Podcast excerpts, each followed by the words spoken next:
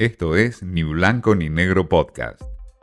Mensaje directo a entrevistas, un espacio para dialogar con Martín Di Natale. Vamos a hablar con Jesús Rodríguez, titular de la Auditoría General de la Nación, un hombre del radicalismo, un hombre que recorrió mucho en la Unión Cívica Radical y hoy con una lectura muy particular porque ocupa un espacio de control muy relevante en la República Argentina como es la Auditoría General de la Nación. Hoy la Auditoría General de la Nación está llevando adelante una investigación por el tema plan de vacunación del gobierno nacional. Eh, sabemos que todavía no están los resultados preliminares de este, de este informe, de esta auditoría, pero bueno, eh, a simple vista una impresión de lo que hasta ahora están viendo de este plan de vacunación desde la auditoría y desde lo personal tuyo, digamos, ¿no? Bueno, empiezo por el final. Eh, como ciudadano uno puede hacer una evaluación de la gestión oficial de la pandemia. Pandemia que afecta a todo el mundo, sin duda, pero que las experiencias de cada uno de los países son muy distintas. La Argentina es el país del mundo que ha visto una caída económica muy notable. De hecho, tres veces el promedio mundial, de acuerdo a los datos del Fondo Monetario Internacional. Del mismo modo, cuando uno mira el trágico indicador de esta pandemia, muertos por millón de habitantes, es el nombre que se dice, el indicador que se ha construido, fallecidos por millón de habitantes la Argentina triplica el promedio mundial en una base de 123 países. Y siguiendo un estudio de la Universidad de Oxford que construyó un indicador en base a una serie de variables, la Argentina tuvo un confinamiento que fue un 40% superior al promedio del mundo en cuanto a rigor y en cuanto a condiciones de, extremidad. En ese contexto, eh, pareciera que hay una razón o un razonamiento válido que dice que vamos a salir de la pandemia en peores condiciones y más débiles que como entramos a la pandemia.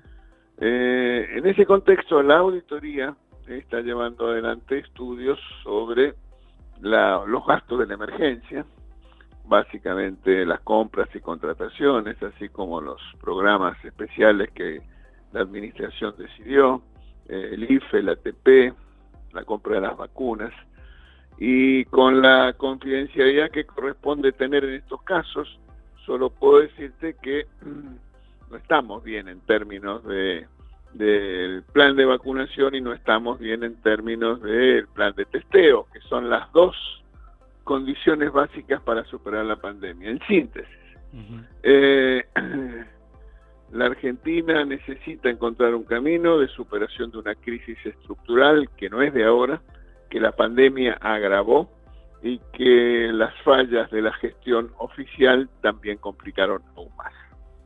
Jesús, sin entrar en detalles sobre eh, la auditoría en sí, pero en el plan de vacunación y las contrataciones que hubo a simple vista, ¿qué es lo que se observa? Se observa que no se cumplieron todos los contratos como habían sido convenidos. las, los envíos son inferiores a los que habían sido comprometidos y anunciados. Y en relación al plan de vacunación, bueno, es bastante evidente que hubo filtraciones, eh, perforaciones al esquema de prioridades establecidos. Eh, si no, no estaríamos hablando de lo que se ha conocido como vacunatorio VIP. Eh, y en términos de las contrataciones también hubo problemas, si no nos hubieran sucedido como hubo los desplazamientos de funcionarios importantes del Ministerio de Desarrollo Social. Así que estos son los datos que tenemos sobre la mesa.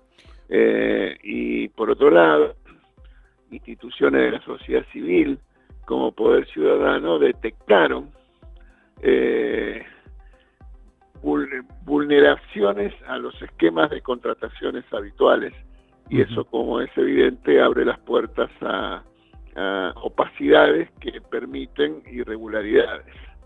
Eh, y en ese sentido, déjame decirte que la pandemia obró como una excusa, como, una, como un pretexto para favorecer aún más el desequilibrio institucional de la Argentina. Eh, antes de la pandemia, el, el, Congreso había cedido facultades a través de la sanción de nueve emergencias, estados de emergencia en distintos planos de la vida social. Y un dato que es insolayable y que es muy gráfico también, el gobierno del presidente Alberto Fernández en 18 meses de gestión sancionó más decretos de necesidad y urgencia que en la administración de, del presidente Macri y también en la administración del presidente del presidente Kirchner. Uno ocho años y otro cuatro años. Y en 18 meses fueron superados. Tanto fueron superados que son más los decretos de necesidad y urgencia firmados por el presidente y sus ministros que las leyes votadas en el Congreso de la Nación. ¿Algún kirchnerista te puede eh, justificar esta situación por, justamente por la pandemia en un momento de, necesidad y urgencia? Bueno, pero el tema es que eh, la emergencia no, justifica la irregularidad. La emergencia no justifica el desequilibrio eh, y el incumplimiento de las leyes. La emergencia no justifica la opacidad. La emergencia no justifica la falta de controles. Eh, de hecho, para no ir más lejos, la Comisión Interamericana de Derechos Humanos se pronunció diciendo que para un efectivo goce y vigencia de los derechos humanos hace falta transparencia y rendición de cuentas con motivo del COVID especialmente. Jesús, por último, para este, ir cerrando y no dejar afuera, obviamente, el tema eh, claramente partidario, porque vos pertenecés al radicalismo, al, frente Juntos por el Cambio.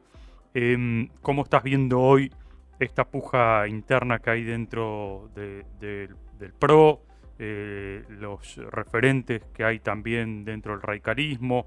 Eh, en este momento de pandemia, eh, ¿cómo crees que percibe la gente este tipo de pujas internas?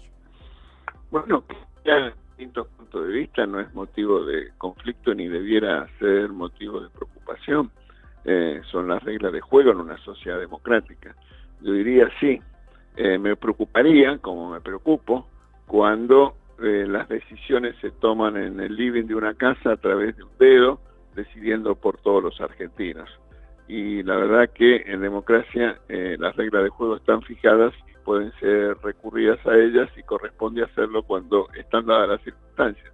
No le temo para nada a la elección, creo que es saludable, creo que es tonificante y creo que vitaliza el papel de la oposición. ¿Crees que están en condiciones hoy de ganarle al frente de todos? Tengo la esperanza que sí.